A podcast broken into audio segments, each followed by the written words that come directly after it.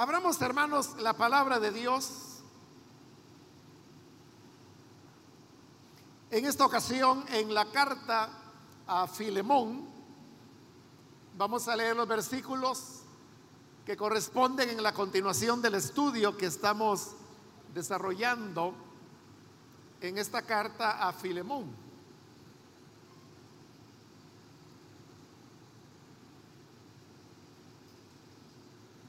La palabra de Dios nos dice en la carta a Filemón, versículo 11 en adelante, en otro tiempo te era inútil, pero ahora nos es útil tanto a ti como a mí. Te lo envío de vuelta y con él va mi propio corazón. Yo hubiera querido retenerlo para que me sirviera en tu lugar mientras estoy preso por causa del Evangelio. Sin embargo, no he querido hacer nada sin tu consentimiento para que tu favor no sea por obligación, sino espontáneo. Tal vez por eso Onésimo se alejó de ti por algún tiempo, para que ahora lo recibas para siempre, ya no como esclavo, sino como algo mejor, como un hermano querido muy especial para mí, pero mucho más para ti, como persona y como hermano en el Señor. Hasta ahí vamos a dejar la lectura. Pueden tomar sus asientos, por favor.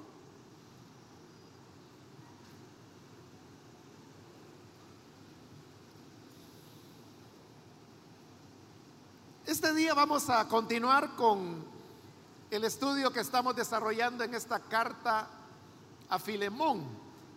Y por aquellos que se hayan perdido alguno de estos estudios, quiero ubicarlos dentro de el escenario de qué es lo que está ahí ocurriendo. Sucede que detrás de esta carta a Filemón hay una historia que no se relata en la carta, pero que se puede deducir de ella.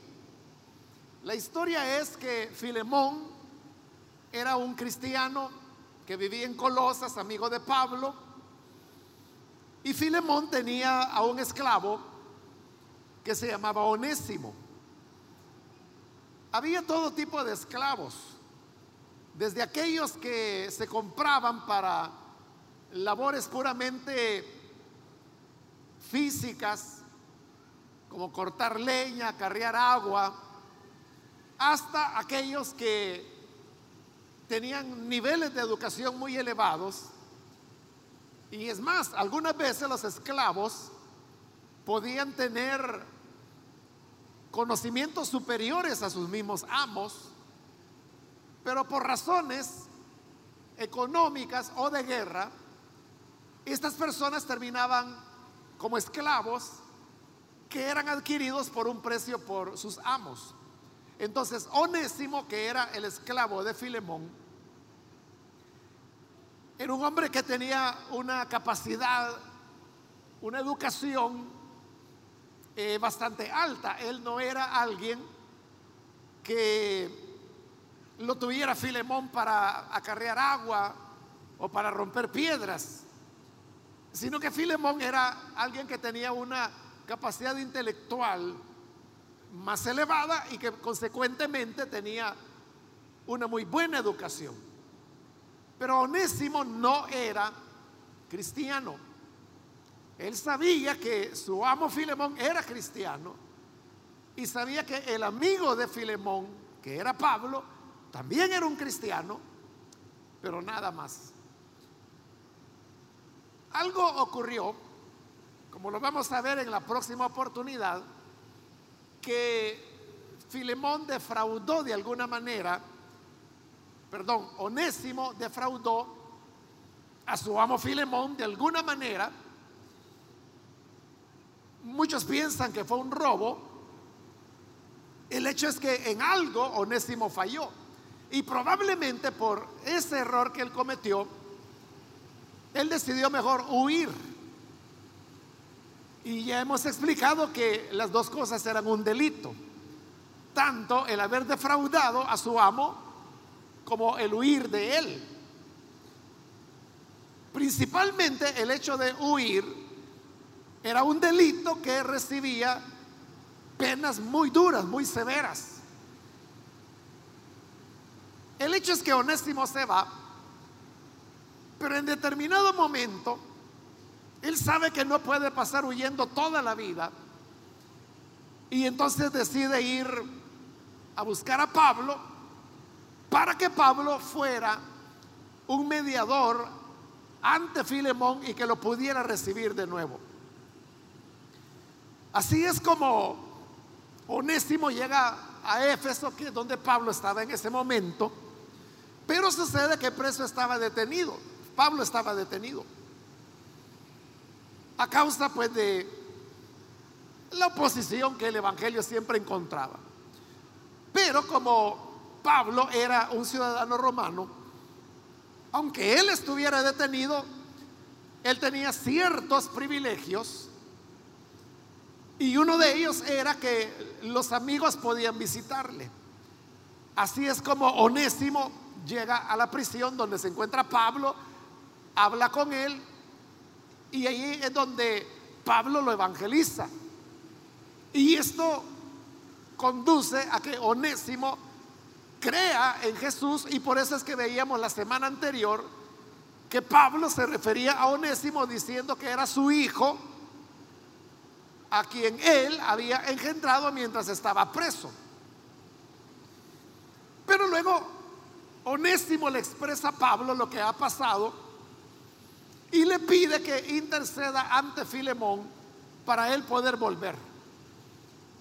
Ahí es cuando Pablo escribe esta carta que es una carta de súplica a favor de Onésimo con el objeto de que Filemón lo reciba, lo perdone y que quede en el pasado lo que ha ocurrido.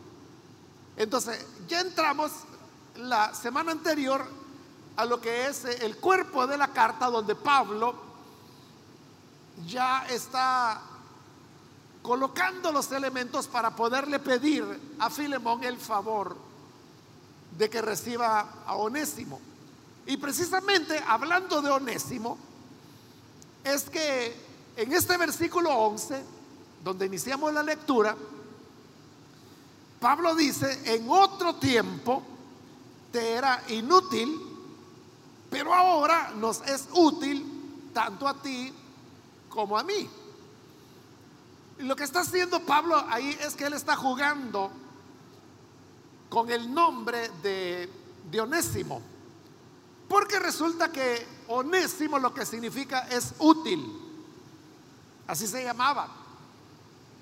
De hecho, Onésimo era un nombre bastante común entre los esclavos porque los amos tenían esa prerrogativa y es que le podían poner el nombre que quisieran a los esclavos que compraban. Entonces Filemón le había puesto útil a Onésimo y precisamente porque él se llamaba útil es que Pablo hace este juego del versículo 11 en donde hablando de Onésimo, es decir, de útil, le dice, te fue inútil pero ahora nos es útil.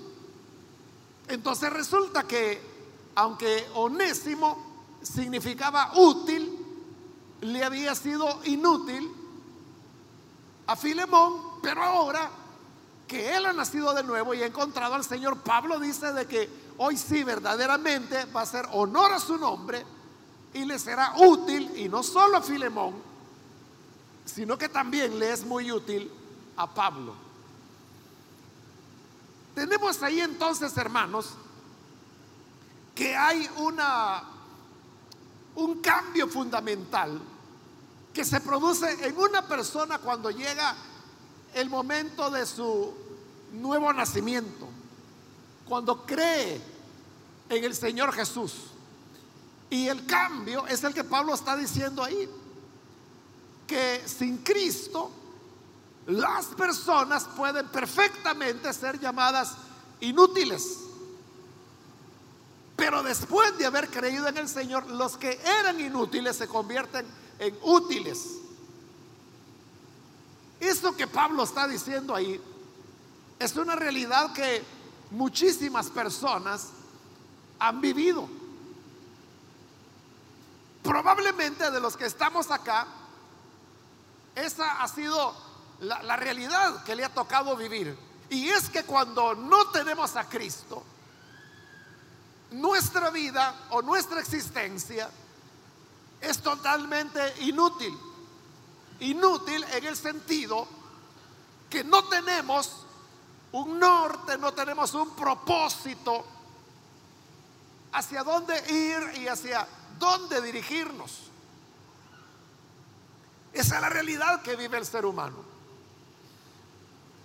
Creo, hermanos, que algunos de ustedes habrán escuchado hablar de, un libro que fue publicado hace quizás unos 20 años atrás.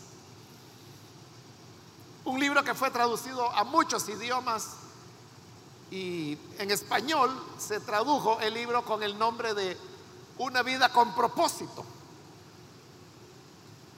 Si usted tiene ese libro o lo ha leído en alguna oportunidad, usted sabrá que es un libro sumamente sencillo. Fue escrito por un pastor estadounidense de una iglesia, bueno, hoy no sé cómo estará, yo tuve oportunidad de conocerla más o menos ese tiempo, unos 20 años atrás, y era una iglesia pequeña, tenía el local, un espacio como para unas 500 sillas lo más.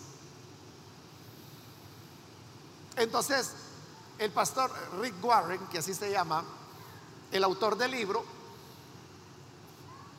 él era más conocido por el libro, y yo creo que hasta el día de hoy es más conocido por el libro que por su iglesia.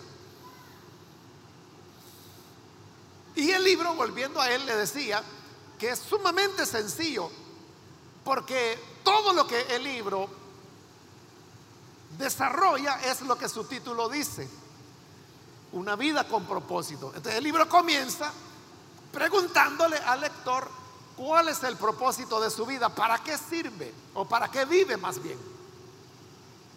¿Qué quiere de la vida? ¿Cuáles son sus propósitos? ¿Cuál es el sentido de su existencia?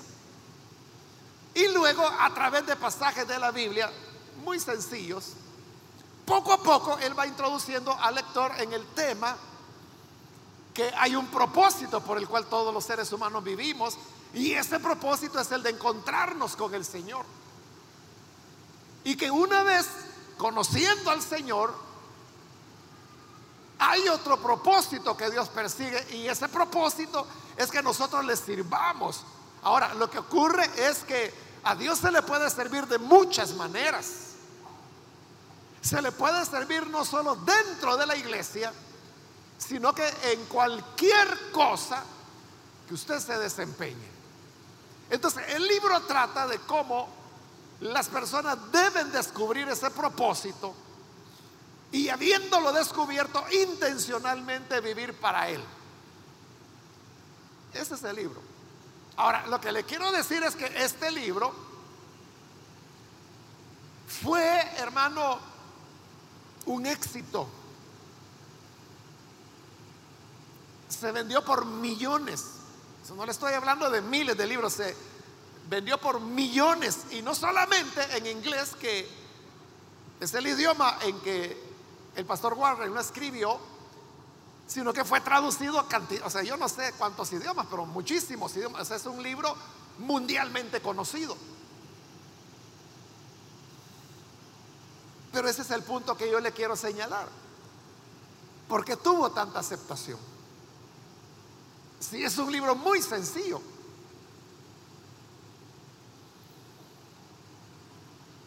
Bueno, y quiero decirle algo más. Y es que el libro fue muy famoso. Y se vendió, como le digo, por cantidades, incluso aquí en nuestro país. Entonces, obviamente a mí me llamó la atención, ¿verdad? Y yo lo leí. Me pareció un buen libro, pero a mí no me produjo ningún impacto. O sea, por una razón muy sencilla, ¿verdad? Y era que yo tengo claro cuál es el propósito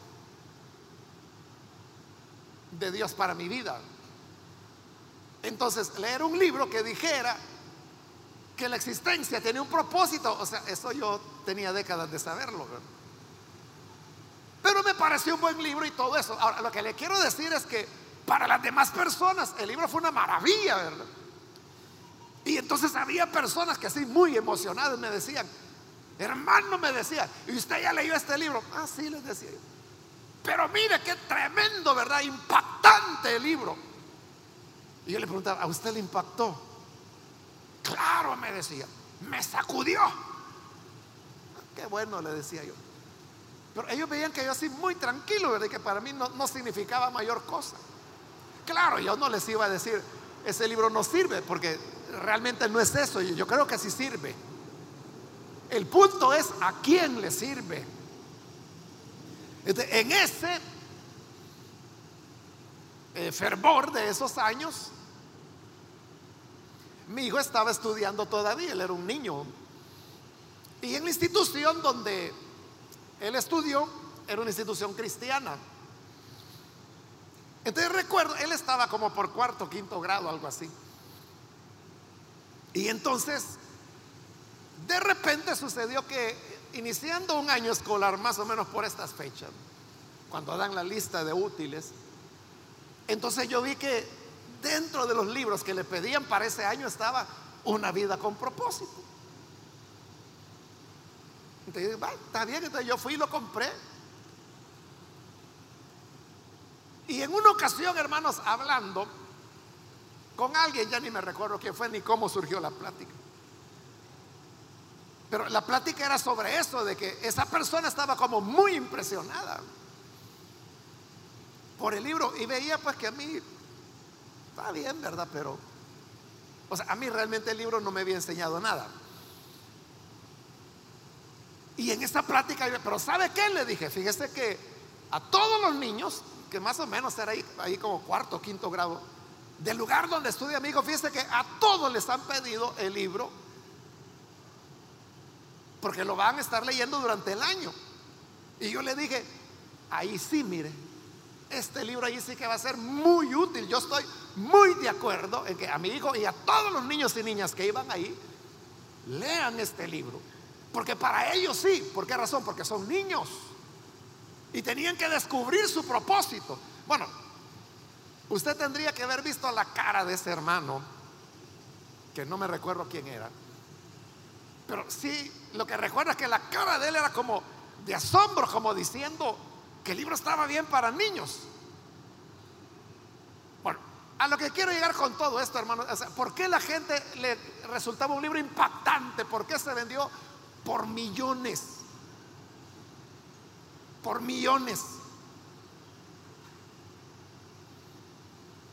Y fíjese, el libro se vendió tanto que solo de las ventas, o sea, el, pastor Rick si él quisiera, ya pudiera jubilarse y con el libro tiene lo suficiente para vivir bien hasta que se muera, él y su familia. Y hay una razón poderosa por lo cual yo lo sé. Mire cómo son las cosas que una de las secretarias que él tenía en su equipo, el pastor Ridward, es una salvadoreña y miembro de una de nuestras filiales en los Estados Unidos, a quien yo conozco desde que era jovencita. Entonces ella me contó, o sea, porque era una de las secretarias, ella sabía cómo era la cuestión. Pero entonces, ¿por qué tuvo tanta aceptación el libro. Es porque la gente no sabe para qué vive. Y cuando las personas no saben para qué viven, de cómo van a ser útiles. Es Eso, hermanos, es como cuando se está haciendo algo en un lugar y necesitan apoyo, necesitan ayuda. Me estoy pensando en este momento, por ejemplo, cuando aquí en nuestro país han habido eh, terremotos o han habido eh, tormentas que han provocado destrucción en comunidades.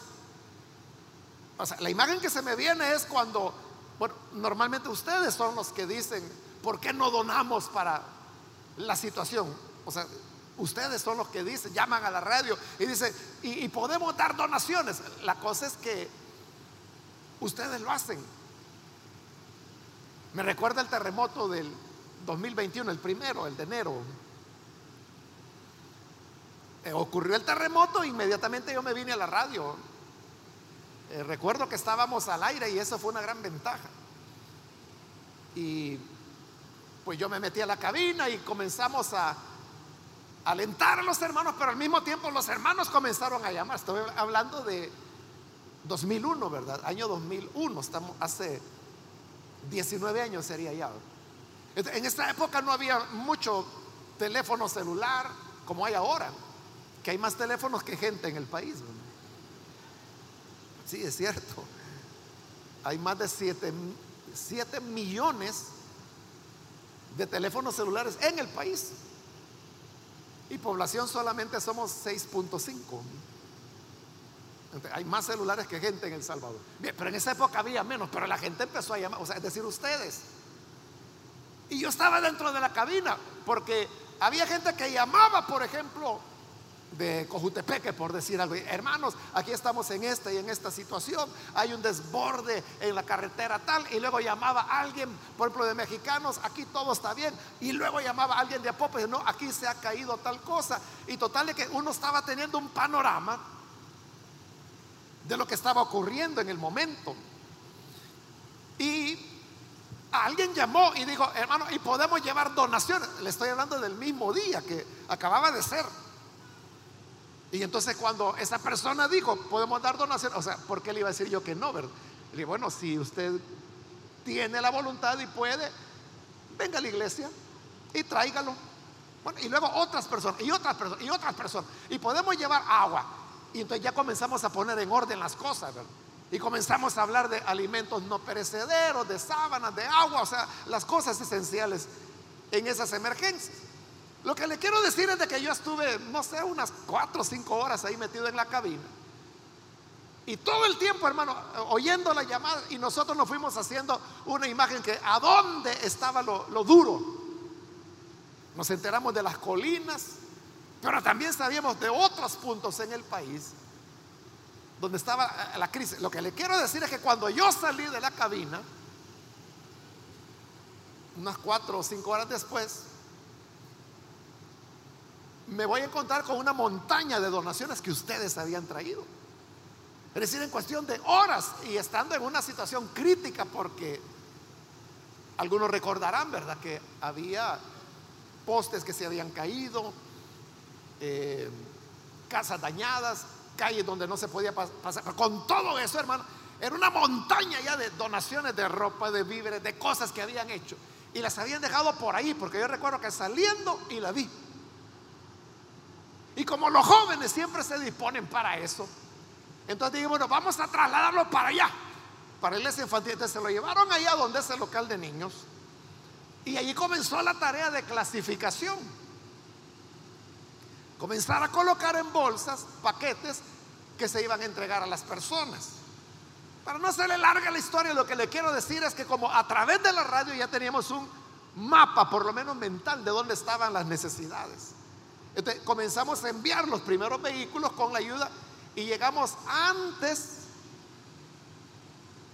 que protección civil de esa época, que no me recuerdo si ya se llamaba así.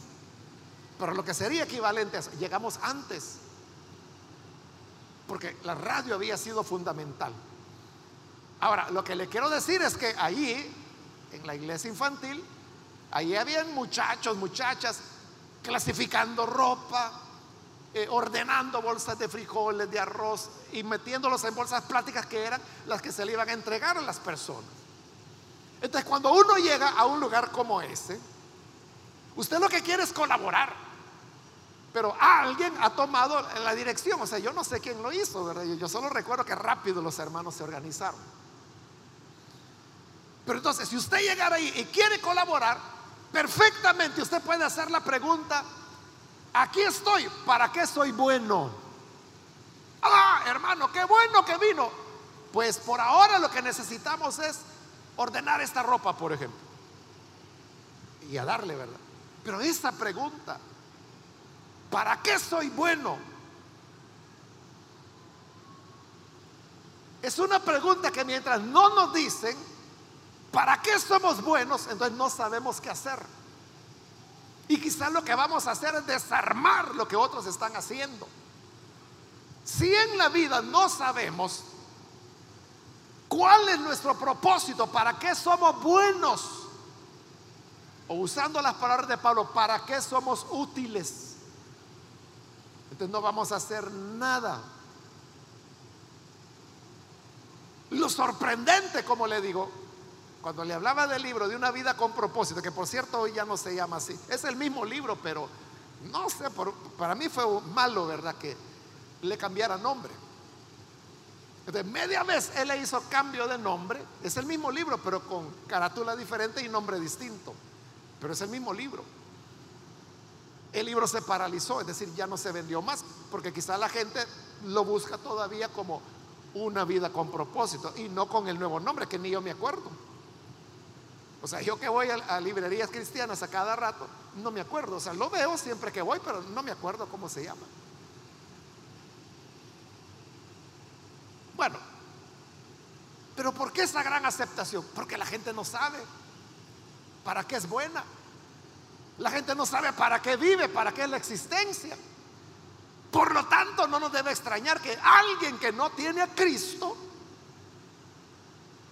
sea inútil, aunque de nombre sea como onésimo que se llamaba útil, pero realmente era inútil. Entonces hay vidas, vidas desperdiciadas porque son inútiles. Porque viven por vivir, no tienen un propósito, no saben para qué son buenos, no saben para qué son útiles, no saben cuál es el propósito de su existencia. Viven por vivir. Y cuando le hablo de vidas desperdiciadas, a veces usted lo ve. Y son jóvenes, son señoritas, y por ser jóvenes, tienen fuerza, tienen salud. Y usted dice, yo quisiera tener esa fortaleza para poder servir más al Señor y poder servir más al prójimo. Pero ya usted tiene 70 años. Y el deseo queda como deseo porque no hay manera que pueda tener la juventud de los 20 años o la fuerza de los 20 años. Entonces, estas personas que sí tienen la fuerza son vidas desperdiciadas, inútiles. Pero es porque no han encontrado el sentido de su vida. No, no estoy diciendo que la vida de esas personas no valga nada. No. Lo que estoy diciendo es que mientras no se encuentra el propósito para el cual uno existe, para qué Dios nos creó, Porque no estamos aquí de casualidad. Aquí no es que un hombre un día se enganchó a una joven, la embarazó y nació usted. Probablemente la historia pudiera ser así, pero no fue un error o no fue que no se previó en este nacimiento, en su nacimiento había un designio de Dios. Dios estaba ya detrás de eso. Y Dios no hace nada de balde. Todos llegamos a la existencia y vivimos porque hay un propósito que Dios tiene para nosotros. ¿Cuál es el propósito? Esa es la pregunta que usted debe responderse. Y ese era el gol del libro del que le estoy hablando, ¿verdad? Porque eran elementos, o sea, el propósito del libro era que usted descubriera ¿para qué vive? Por eso se llamaba una vida con propósito, es decir, hallarle el propósito a su vida y no andar viviendo solo por gastar aire. No vivir solamente para andar aplanando la calle. No vivir solamente, hermanos, para estar hostigando al vecino, poniéndole las cumbias en la madrugada. Y que no le importa si en la casa vecina hay niños o hay enfermos o un anciano que padece de migraña. Él pone, hermano, su cumbión y no le importa nada. Quizás todos conocemos a alguien así, ¿verdad? Personas que lo que ganan se lo beben para emborracharse. Salen de la borrachera, van a trabajar, ganan otro poco más para volver a tomar. Viven para embriagarse, viven para el licor. Son vidas desperdiciadas. Personas que pudieran ser muy útiles en otras cosas. Ahora, note que no solamente puede tener una vida inútil aquella persona que quizás nunca hizo nada en la vida, porque no quiso estudiar, porque lo agarró como broma, como chiste, no se esforzó. Entonces es alguien que apenas puede leer y escribir, o que suma con dificultades. Pero no solo ese es inútil, porque recuerda que Onésimo, él no era un cualquiera, sino que era un hombre, como lo hemos descrito, con una un conocimiento académico y una preparación que era envidiable. Cuando tuvimos la introducción a Filemón, recuerde que incluso le hablé de cómo muchos eruditos, por las razones que expliqué, piensan que Onésimo fue uno de los primeros compiladores de las cartas de Pablo. Es decir, las cartas auténticas de Pablo que hoy tenemos en la escritura, las tenemos gracias, según esa teoría que tiene sus fundamentos, que yo se los expliqué, gracias a Onésimo. Entonces, vea, él no era cualquier cosa, pero aún siendo alguien educado, digamos, académicamente, Pablo dice, mira, este se llama útil, pero es inútil. Es decir, que la utilidad no viene dada por el conocimiento o la preparación que una persona pueda tener o las habilidades que pueda desarrollar. Porque Onésimo era muy competente, pero era inútil. ¿Por qué inútil? Porque uno llega a preguntarse, ¿verdad? O sea, ¿cómo es? Y a lo mejor usted se ha hecho la pregunta cuando hemos descrito cómo era Onésimo. A lo mejor ya se preguntó, ¿cómo es que un hombre como Onésimo defrauda a su amo? Y luego huye solo para ir a buscar a alguien que le ayude a volver. Entonces como que él mismo es el que quiere volver. ¿qué está haciendo, verdad? Es lo que pasa con la persona que no tiene a Cristo, que no sabe lo que quiere, comete errores, echa a perder las cosas, luego las quiere enmendar. Hay cosas que se pueden enmendar y hay otras ya no, ya no tienen remedio. Pero ahora Pablo le está dando la buena noticia.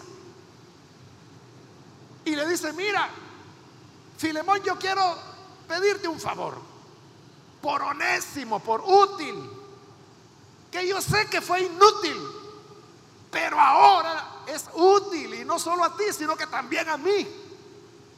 ¿Qué había provocado el cambio? Su conversión a Cristo.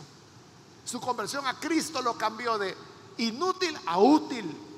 Halló el propósito de su vida. Llegó a tener una vida con propósito. ¿Cómo? por su conversión a Jesús. Ahí entendió para qué nací, cómo funciona la vida, cuál es mi papel.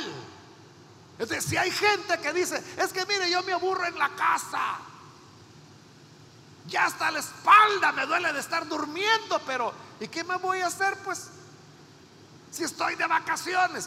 Hay gente, hermano, que no tiene nada que hacer en la vida. Es decir, sabe que tiene que ir a estudiar, sabe que tiene que ir a trabajar. Pero son esos estudiantes que estudian porque hay que ir a estudiar. Y una vez están en vacaciones, hermano, cuelgan todos los libros y se les olvida todo. Y para esta semana, donde ya tienen que ir de nuevo a clases, cuando llegan, ¿cómo era esto de los polinomios? ¿Y cómo era esto de las ecuaciones de segundo grado? Quiero ver. Ya, nulos están ya. Es la gente que está viviendo solo por vivir. Y que si no tiene obligación de ir a la escuela, se queda durmiendo porque no tiene nada que hacer. Se aburre. ¿Quién se aburre? El que no tiene nada que hacer. El que no tiene un propósito en la vida. Y eso es triste. Pero usted sabe que hay millones de seres humanos que no saben para qué viven. Es decir, que son inútiles, no saben para qué son buenos. Por eso es que el libro tuvo tanta aceptación.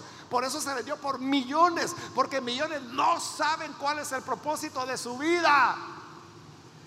Y como le digo, para mí está bien para niños de cuarto, para quinto grado, porque son niños, entonces ellos tienen que entender cuál es el propósito para el que viven. Pero un adulto, sobre todo si es nacido de nuevo, no debería ni estárselo preguntando. Debería saberlo ya. Entonces, hermanos, lo que le da sentido a nuestra vida es la conversión al Hijo de Dios. Si no tenemos a Cristo, se pierde el norte. ¿De qué vamos a hacer? Piensa en esto. Si usted no fuera creyente, si Jesús no hubiera venido a su vida, ¿qué estaría haciendo en este momento? Quizás tirándole piedras al techo de la vecina. O quizás viendo cómo se siente mezclar flor de caña con alcohol de 90. A ver qué sabor tiene. Cosas así, ¿verdad? Eso es lo que estaríamos haciendo. Vigiando a la vecina, enamorando a la hermana de su esposa, cosas así, inútiles. O ver, viendo que se roba. O sea, todas las cosas que usted sabe que el ser humano hace. Pero eso es desperdiciar la vida. Cuando usted podría estar haciendo algo verdaderamente útil. Y uno puede ser útil con Cristo en muchos sentidos. Ya le dije que no solo es servir dentro de la iglesia, que es una manera de ser útil, pero también podemos servir fuera de la iglesia, en el trabajo, en el vecindario, en la colonia, en el barrio, en la comunidad, con los niños, con los ancianos. Hay, hay muchas maneras. Y no importa quién sea usted. Ahí tiene, hermanos, esta niña sueca, que nosotros eh, el nombre lo leemos como Greta Thunberg, así lo leeríamos en español, pero como es un nombre sueco, la auténtica o la correcta pronunciación es Grieta Thunberg. Entonces, Grieta Thunberg, usted sabe que es una niña, bueno, acaba de cumplir creo que la semana pasada 17 años, pero tenía 16. Y no solo es una niña, sino que también está diagnosticada con lo que se llama el síndrome, síndrome de Asperger, que es un, una forma de, autismo dentro de, del espectro autista, que es muy amplio este, uno de, ellos es el Asperger, ella es eso. Pero, ¿por qué esta niña, por ejemplo, la, revista Time de los Estados Unidos, la nombró el personaje del año 2019 y salió una portada de la revista? ¿Por qué? ¿Qué es lo especial que ha hecho? Simplemente hacer algo por el tema del cambio climático. Y comenzó en Suecia, en una de las esquinas del planeta, ¿verdad? Que nadie conoce ese lugar. Bueno, casi nadie. Y comenzó sola en su escuela. O sea, simplemente comenzó que ella tomó la decisión que los días viernes no iba a entrar a su escuela, no entraba a clases, sino que se quedaba en la calle con un rótulo que decía que había que atender el tema del cambio climático. Hace unos días, ya ni me acuerdo dónde, pero vi una fotografía, alguien la fotografió. Cuando ella eh, estaba sentada, porque no entraba a la escuela, se quedaba en la calle, ella sola con su rotulito. Alguien la fotografió, le estoy hablando hace unos tres años atrás, ella estaba más pequeña. Y hace poco publicaron esa fotografía que yo nunca la había visto, pero impresionante como esta niñita sola. Pero la cosa es que sus compañeritos le dijeron, ¿y por qué no entras? Y ella comenzó a explicarles, o sea, porque nos vamos a morir todos. El cambio climático es una realidad. Entonces, otros niños comenzaron a acompañarla. Y fueron dos, y fueron tres, y fueron cuatro, y fueron cinco. Llegó un momento en que ya ningún alumno entraba a clase. Entonces fue que le pusieron huelga por el cambio climático, que es todos los viernes. Y eso lo vienen haciendo desde hace años y cada vez crece más. Hoy, en la actualidad, son millones de personas en el mundo que los días viernes hacen huelga y en sus propios idiomas tienen ese rótulo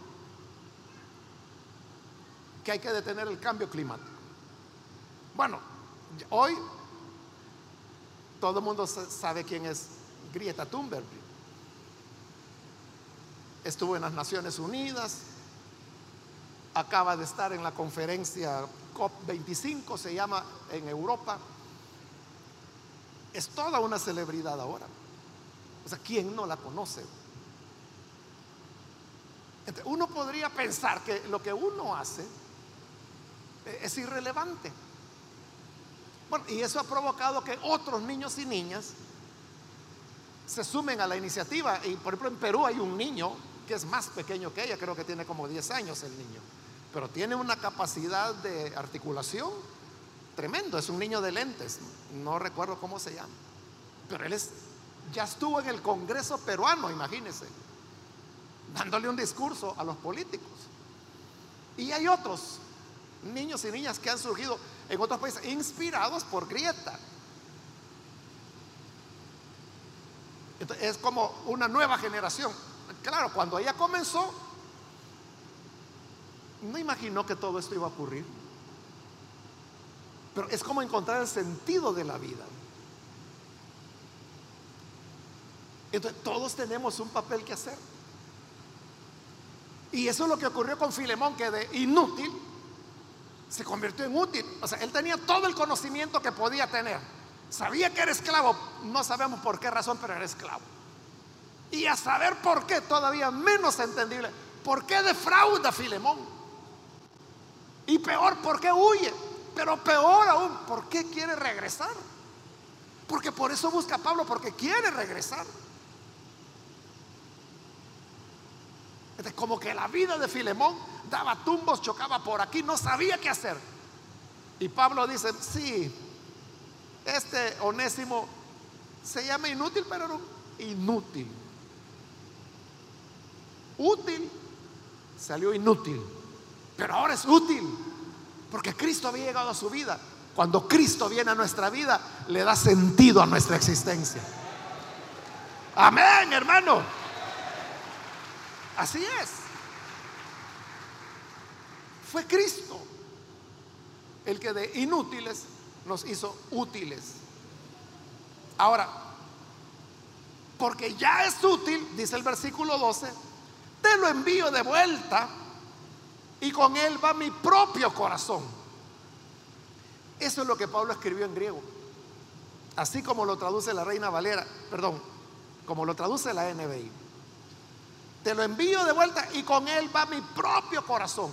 Es una expresión fuerte en griego, donde Pablo lo que quiere decir es que sus entrañas, su vida interior, todo va con Onésimo, que va de regreso. La traducción que hizo Casiodoro de Reina está perdida totalmente, porque él tradujo el cual vuelvo a enviarte, tú pues recíbele como a mí mismo. Se perdió, casi ahora reina. Claro, es un humano, yo lo he dicho muchas veces, era un genio, pero no era perfecto.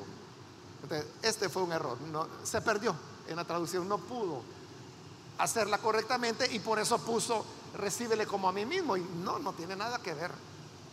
Lo que Pablo escribió es así como dice la NB y como dicen otras traducciones en el idioma que usted la quiera buscar. Te lo envío de vuelta y con él va mi propio corazón. Hay traducciones que dicen, con él va mi interior. Porque esa es la idea, es como le digo una expresión fuerte en griego, como diciendo, ahí va, pero mi corazón se va con él. Te lo envío, pero me duele enviarlo por el amor que Pablo había desarrollado hacia Onésimo. Versículo 13, yo hubiera querido retenerlo para que me sirviera en tu lugar mientras estoy preso por causa del Evangelio. Ya es la tercera vez en esta corta carta que Pablo menciona que está preso. Sin embargo, dice el versículo 14, no he querido hacer nada sin tu consentimiento para que tu favor no sea por obligación, sino que espontáneo. Pablo lo que le está diciendo es, mira, este onésimo, que ya dijimos que significa útil, era inútil, pero hoy es útil, tan útil que yo quisiera que se quedara conmigo. Recuerde que los esclavos eran propiedad de los amos. Es decir, que Onésimo era propiedad legal de Filemón. Entonces, de igual manera, hermanos, que si algo es de mi propiedad,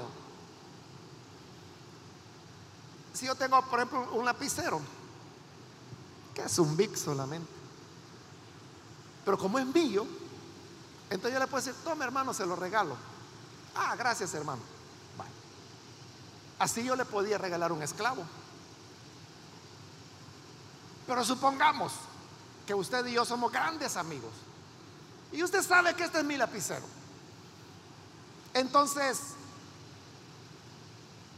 un día lo encuentra por ahí. Y dice, ah, este es el lapicero de mi hermano. Y usted lo necesita. Me lo voy a llevar. Yo sé que entre él y yo somos tan amigos que un lapicero no es nada. Y viene usted y se lo embolsa. Y si usted es mi gran amigo, a mí no me molesta en absoluto. Está bien, usted lo necesitaba. Exactamente, Pablo se sentía en total confianza de agarrar lo que era de Filemón, que era su esclavo onésimo, y quedarse con él. Y Pablo sabía que Filemón, no está bien, está bien, hermano Pablo, que le quede. Tenga cuidado que es ladrón, pero que le quede. No hubiera tenido objeción. Pablo sabía, pero él dice, hubiera querido, o sea, lo, lo quiero tanto que hubiera querido retenerlo para que me sirviera, es decir, para que fuera mi esclavo. Mientras estoy preso. Sin embargo, dice en el 14, no he querido hacer nada sin tu consentimiento. Y ahí la palabra consentimiento en el griego es un tecnicismo legal. Un tecnicismo legal por el cual el propietario, que en este caso era Filemón, le otorgaba o le traspasaba, esa sería la palabra nuestra, traspasaba la propiedad del esclavo.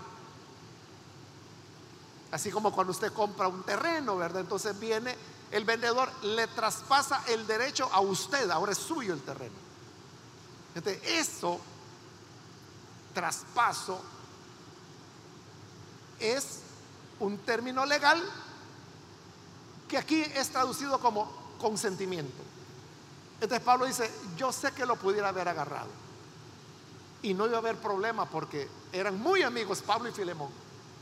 Pero yo quise que mejor el trámite se haga legalmente. Entonces por eso te lo envío para que las cosas sean con tu consentimiento, es decir, con tu voluntad expresada de darme el traspaso de propiedad de, de Onésimo. para que tu favor no sea por obligación, sino que sea espontáneo. Porque no es lo mismo que usted agarre mi lapicero y se lo llevó. Y a la semana me llama y me dice, hermano, fíjese que me traje su lapicero. sí, ya me di cuenta. Pero si quiere se lo no, no, hermano, está bien, hay que le quede. Ya ni tinta tiene. Igual pudo haber hecho Filemón. Fíjate que me voy a quedar con Onésimo. Ah, sí, vaya pues. Pero ni modo, ¿verdad? Ya estaba con él. No, entonces Pablo, lo vamos a hacer correctamente. Así que ahí va de nuevo. Me duele. Me arranca todo el interior y te lo envío con mi corazón. Porque quisiera retener, pero es tuyo y ahí va. Ahora, si tú me lo quieres traspasar, eso ya va a ser tu decisión, pero tendrá que ser espontáneo, no por obligación. Y le dice en el 15, ya como una reflexión, tal vez por eso Onésimo se alejó de ti por algún tiempo. Es decir, ahí Pablo ya está razonando como nosotros a veces decimos, no hay mal que por bien no venga, ¿verdad? Entonces dice, mira Filemón, yo sé que te robó, yo sé que huyó de ti, yo sé que este ha andado haciendo locuras. Pero ¿no será que detrás de todo esto hay un propósito? le, le dicen el 15, tal vez por eso, Onésimo, el útil inútil, se alejó de ti por algún tiempo, para que ahora lo recibas para siempre. Porque a veces así es, ¿verdad? Uno tiene que perder algo o perder a una persona para ganarla para siempre. Es lo que ocurrió con el padre de los dos hijos de la parábola del hijo perdido, como la llamamos nosotros. Que el hijo lo perdió por un tiempo, pero cuando volvió, volvió para quedarse para siempre en la casa del padre. igual está diciendo, mira, tal vez por eso este útil inútil se alejó de ti por un tiempo, pero ahí te va de regreso. Y quizás sea para que lo tengas para siempre. Entonces, vea, Pablo no está presionando. Ay, me lo mandas por favor. Sí, por favorcito. No, no, le está diciendo, yo quisiera retenerlo, pero te lo mando de regreso. Y tal vez el propósito de Dios es que lo tengas para siempre. Es decir, le está diciendo, si no lo envías y se queda para siempre contigo, ese era el propósito de Dios. Como la carta no tiene segunda de Filemón, o la respuesta de Filemón a Pablo no la tenemos, no sabemos qué pasó al final. Si Onésimo se quedó, como dice Pablo acá, para siempre con su amo Filemón, o si Filemón dijo, está bien Pablo, ahí te lo mando, te doy mi consentimiento, mi traspaso para que sea tu esclavo? No sabemos. Cuando lleguemos a la presencia del Señor, ahí preguntamos por Onésimo y por Filemón o por Pablo, aunque él va a estar un poco ocupado.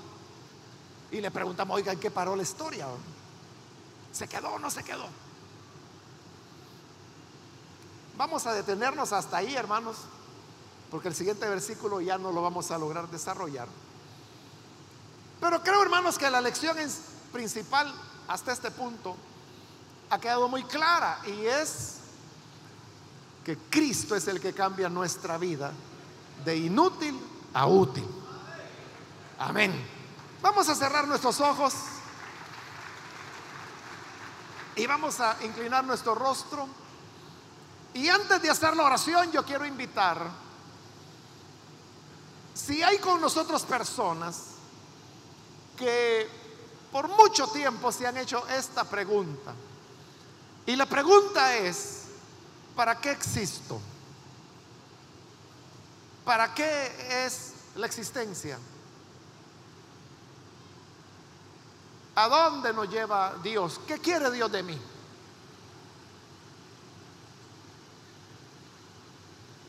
Quiero decirle que la respuesta la encontramos en Jesús.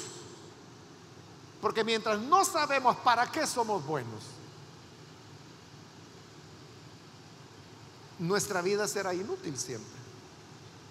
Pero si hay con nosotros alguna persona que hoy necesita venir para decirle, Señor, yo no sé qué quieres de mi vida, pero yo te la entrego a ti. Cuando le entregamos nuestra vida a Jesús, Él nos muestra cuál es el propósito en nuestro vivir. Si hay alguna persona que hoy necesita venir para recibir al buen Salvador, yo le invito para que allí en el lugar donde está, se ponga en pie en señal que desea recibir a Jesús y con gusto nosotros vamos a orar por usted. Cualquier amigo o amiga que ha escuchado la palabra de Dios, pero hoy necesita venir, póngase en pie y vamos a orar por usted.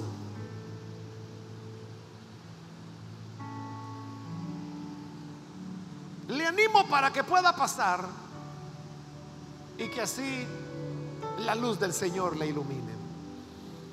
Muy bien, aquí hay una persona, Dios le bendiga. Si hay alguna otra persona que necesita venir, puede ponerse en pie. Venga y vamos a orar por usted. La puerta está abierta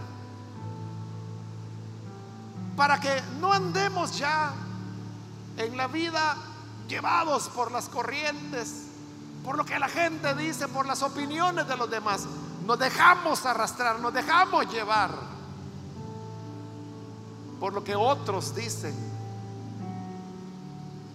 Y no sabemos en realidad qué queremos, hacia dónde va nuestra vida. Alguien más que necesita venir, póngase en pie, con toda confianza. Venga ahora, que hoy es cuando el Señor Jesús le está llamando.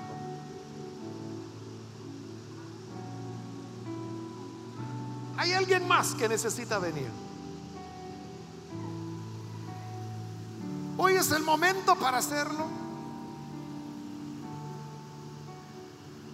Acérquese que la gracia del Señor le está esperando. También quiero invitar si hay hermanos que perdieron el norte, se alejaron. Y la pregunta que tenemos que hacernos es, actualmente mi vida es útil, es útil para algo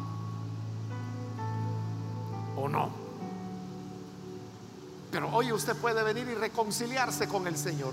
Si hay hermanos que necesitan hacerlo, pónganse en pie los que van a reconciliarse con el Señor.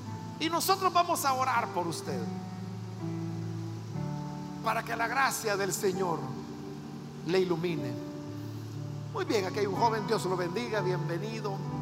Alguien más que necesita pasar. Puede ponerse en pie para que oremos por usted.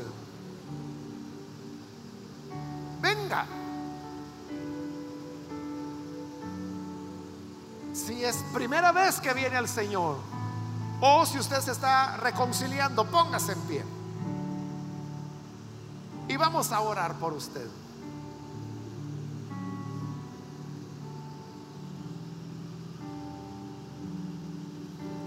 Voy a finalizar la invitación, vamos a orar.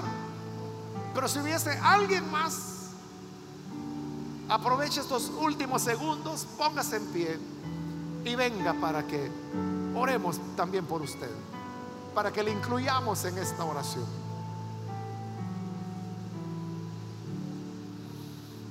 A usted que nos ve por televisión, por internet o escucha por radio, también si usted necesita conocer el propósito de su vida, ore con estas personas y reciba a Jesús como su Salvador. Padre, gracias te damos por las personas que están aquí al frente como también aquellos que a través de los medios de comunicación hoy están abriendo sus corazones para entregarse a ti, para rendir sus vidas a ti, Señor, porque tú eres quien tiene el sentido de nuestra existencia. Nuestra vida depende de ti. Y solo tú puedes hacer que nuestra vida sea útil y que podamos orientarla hacia cosas productivas en beneficio de los demás y para alabanza de tu nombre. Ayúdanos entonces a entender tu propósito y que lo hagamos propio para tener así una ruta que hemos de seguir. En el nombre de Jesús, nuestro Señor, lo pedimos. Amén.